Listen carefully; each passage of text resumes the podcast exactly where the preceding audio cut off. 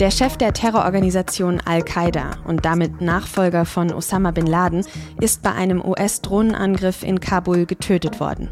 Das hat US-Präsident Joe Biden am Montag bekannt gegeben. Ayman al-Zawahiri war maßgeblich an den Terroranschlägen vom 11. September beteiligt. Was bedeutet sein Tod also für den Kampf gegen den Terror? Und wie viel Macht hat Al-Qaida überhaupt noch? Das habe ich den SZ-Afghanistan-Experten Tobias Matern gefragt. Sie hören auf den Punkt, den Nachrichtenpodcast der Süddeutschen Zeitung. Ich bin Tami Holderried und ich freue mich, dass Sie dabei sind.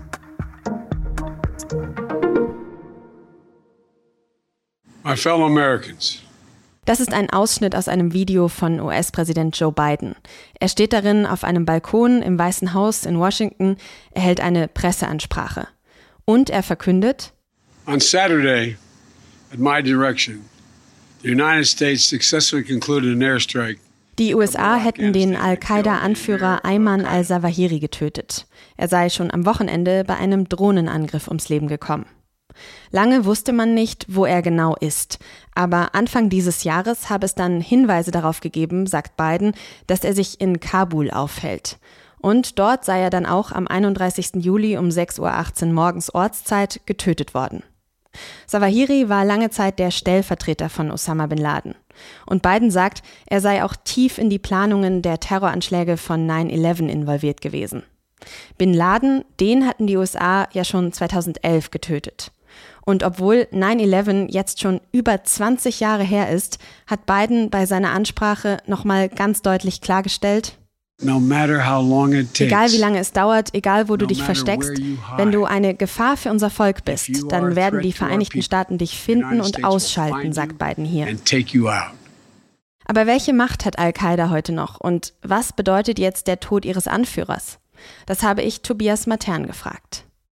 Tobias, wie wichtig war Ayman al-Sawahiri denn zuletzt überhaupt noch für Al-Qaida? Also er war schon wichtig, aber insgesamt hat Al-Qaida global und auch in Afghanistan äh, an Einfluss und an Macht verloren. Also so ein Anschlag wie 2001, als die Terrororganisation das World Trade Center zum Einsturz gebracht hat, das wäre jetzt für, für Al-Qaida in der jetzigen Verfassung extrem schwer bis nicht möglich zu stemmen. Und kannst du mir noch ein bisschen mehr über ihn erzählen? Wer war er als Figur? Ja, er ist äh, ein ägyptischer Arzt. Er hat also wirklich, er kommt aus gutem Hause. Er hat eigentlich äh, auch eine eine sehr, sehr gute Ausbildung genossen und hat sich dann an der, an der Universität radikalisiert in, in Ägypten. Ihm war die, waren die Säkularisierungstendenzen in seinem Land ein, ein Dorn im Auge. Er ist da sozusagen zum Islamisten äh, gereift, wenn man das so sagen kann, ähm, hat sich radikalisiert und hat sich dann ähm, halt diesem Terrornetzwerk angeschlossen, indem er Karriere gemacht hat und äh, indem er immer als der intellektuelle Kopf hinter dem sehr charismatischen Osama bin Laden galt. Und als Osama bin Laden dann äh, von den Amerikanern äh, getötet worden ist, ähm, war relativ klar, dass das auf ihn zuläuft, die Führungsfigur er hat das ausgefüllt und natürlich ist das ein, ein, ein Job sozusagen, den man aus dem Untergrund macht. Er war stets darum bemüht, sich äh, zu verstecken.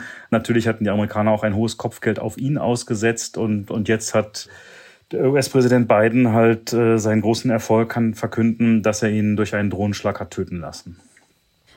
Sprechen wir noch mal so ein bisschen über seine Funktion und was sein Tod jetzt vor allem für Al-Qaida als Organisation bedeutet, wenn du sagst, er war zuletzt schon wichtig als spiritueller Führer auch. Wie geht es denn jetzt weiter mit Al-Qaida? Kann das tatsächlich ein entscheidender Schlag sein?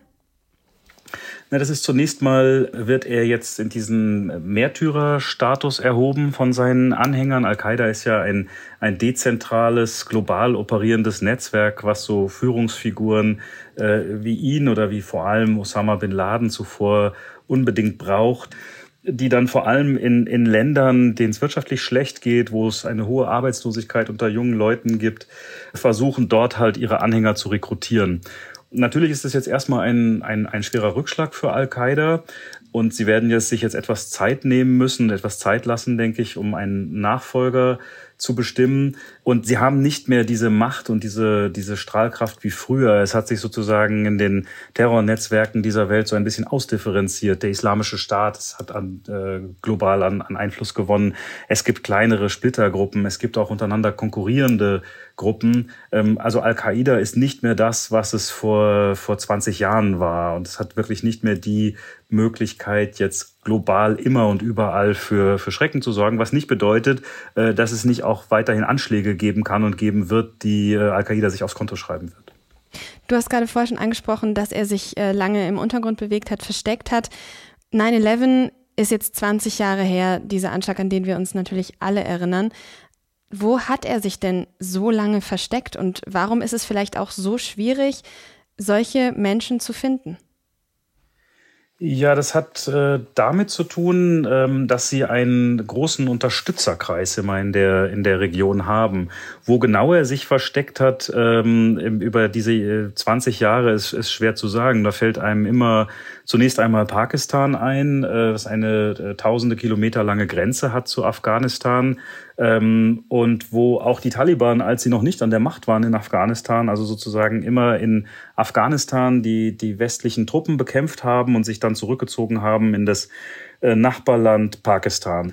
Und ähm, so, das ist einmal ein Land. Dann gibt es die Möglichkeit auch im, in, in Iran und natürlich auch in Afghanistan, selbst bei, bei hoher westlicher Truppenpräsenz, bedeutet das ja nicht, dass man das ganze Land dann kontrolliert, sondern wenn man einen Stamm oder ein, ein Dorf hat, bei dem man sich als Terrorist äh, sicher fühlen kann, dann schlüpft man halt da unter und ähm, wechselt dann die, die Verstecke auch immer wieder. Er muss sich einigermaßen sicher gefühlt haben, denn ähm, die Tatsache, dass er jetzt nach Kabul und, und amerikanische Geheimdienste ähm, gehen davon aus, dass er sich seit April jetzt in Kabul aufgehalten hat, wo ja doch auch so ein bisschen ähm, nach wie vor auch das westliche Augenmerk drauf gerichtet ist, deutet schon darauf hin, dass, dass er und auch, auch die Taliban, die da sicherlich äh, Wissen von hatten, ähm, sich einigermaßen sicher gefühlt haben. Da würde ich jetzt direkt gern einhaken. Du hast gesagt, die Taliban hatten da sicher Wissen davon, wenn er eben mitten in Kabul sich aufgehalten hat. Was bedeutet diese Tatsache denn jetzt dann für das Verhältnis zwischen den Taliban und den USA? Eigentlich gab es ja mal diesen Deal, dieses Abkommen von Doha, wo festgehalten wurde, dass Afghanistan eben kein sicherer Ort mehr für Terroristen sein will. Die Taliban haben einen schweren strategischen Fehler begangen, weil sie, äh, du hast das angesprochen, in dem Doha-Abkommen ja zugesichert hatten, dass sie äh, dafür Sorge tragen werden, dass wenn die ausländischen Truppen das Land verlassen haben, dass dann keine Terrorgefahr mehr von dem Land ausgeht. Was sie jetzt natürlich äh, gemacht haben, ist ein Affront gegenüber den, den Amerikanern, äh, denn sie sind ja eigentlich darauf erpicht, sie wollen ja eigentlich jetzt nach einjähriger Macht ähm, endlich auch aus der internationalen Isolation raus. Äh, sie wollen an die Fleischtöpfe, das heißt, sie wollen an den äh, an die internationalen Hilfsgelder wieder heran. Das geht natürlich nur mit mit dem amerikanischen Okay. Das geht nur, wenn die Amerikaner sich mit äh, mit ihnen oder beziehungsweise sie sich mit den Amerikanern ins Benehmen setzen.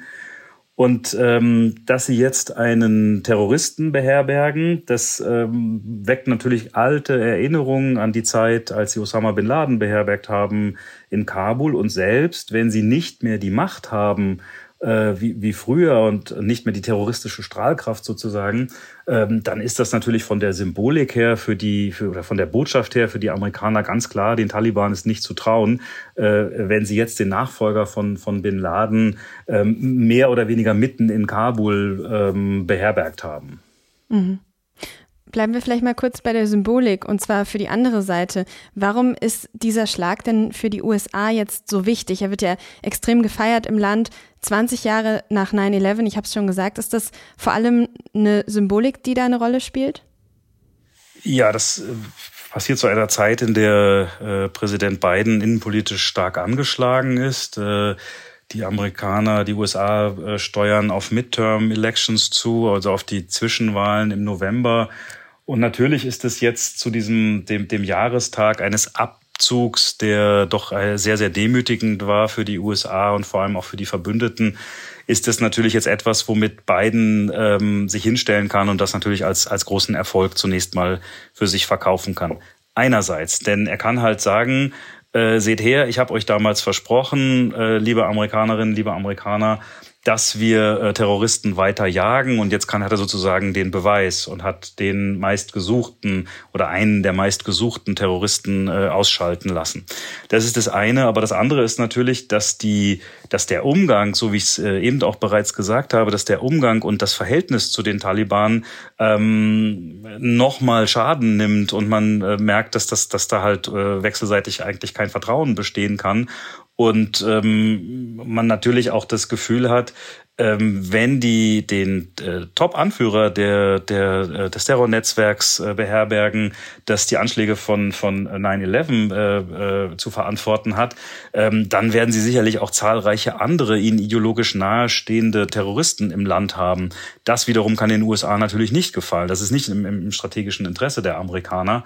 Und insofern ähm, wird Afghanistan ein, ein Unruheherd bleiben unter, unter Taliban-Herrschaft, äh, der sich auch nicht ruhig stellen lässt durch das Ausschalten äh, des, des Al-Qaida-Chefs. Vielen herzlichen Dank für deine Einschätzung, Tobias. Danke auch für das Gespräch. Am Montag hat das erste Schiff mit Getreide die Ukraine verlassen. Und die türkische Regierung rechnet jetzt mit weiteren Lieferungen. In nächster Zeit soll in etwa ein Frachtschiff pro Tag aus der Ukraine auslaufen können. Das meldet die Nachrichtenagentur Reuters unter Berufung auf einen hochrangigen Vertreter der Regierung in Ankara. Nach einer monatelangen Blockade hat das Schiff am Montag mehr als 26.000 Tonnen Getreide mitgenommen. Der Frachter soll dann am Mittwoch am Bosporus von Vertretern Russlands, der Ukraine, der Türkei und der UNO inspiziert werden. Nancy Pelosi ist eine der wichtigsten Politikerinnen der USA. Sie ist Vorsitzende des Repräsentantenhauses und sie reist gerade durch Asien. Am Montag ging es in Singapur los. Weitere angekündigte Stationen sind Malaysia, Japan und Südkorea. Viel Aufregung gibt es aktuell aber vor allem um die Frage, ob sie auch nach Taiwan reisen wird. Darüber haben wir in der Sendung von Freitag ja schon ausführlich berichtet.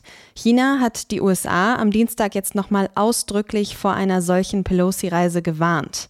Eine Außenamtssprecherin hat in Peking gesagt, wenn die USA weiter auf diesem Weg vorangingen, dann würden resolute Maßnahmen ergriffen. Bei Redaktionsschluss dieser Sendung war aber noch nicht klar, ob Pelosi tatsächlich nach Taiwan fliegen wird. Wir halten Sie auf sz.de natürlich über alle aktuellen Entwicklungen auf dem Laufenden. Wenn Sie sich noch tiefer für chinesische Politik interessieren, dann kann ich Ihnen einen neuen Podcast von uns empfehlen. In The Great Firewall erzählen meine Kolleginnen über die Zensur und Propaganda im chinesischen Internet und wie das längst auch uns betrifft. Jeden Dienstag gibt es eine neue Folge der Serie, heute schon Folge 2. Den Podcast finden Sie direkt in Ihrer Podcast-App oder über den Link in den Show Notes. Redaktionsschluss für Auf den Punkt war um 16 Uhr und produziert wurde diese Sendung von Jakob Anu.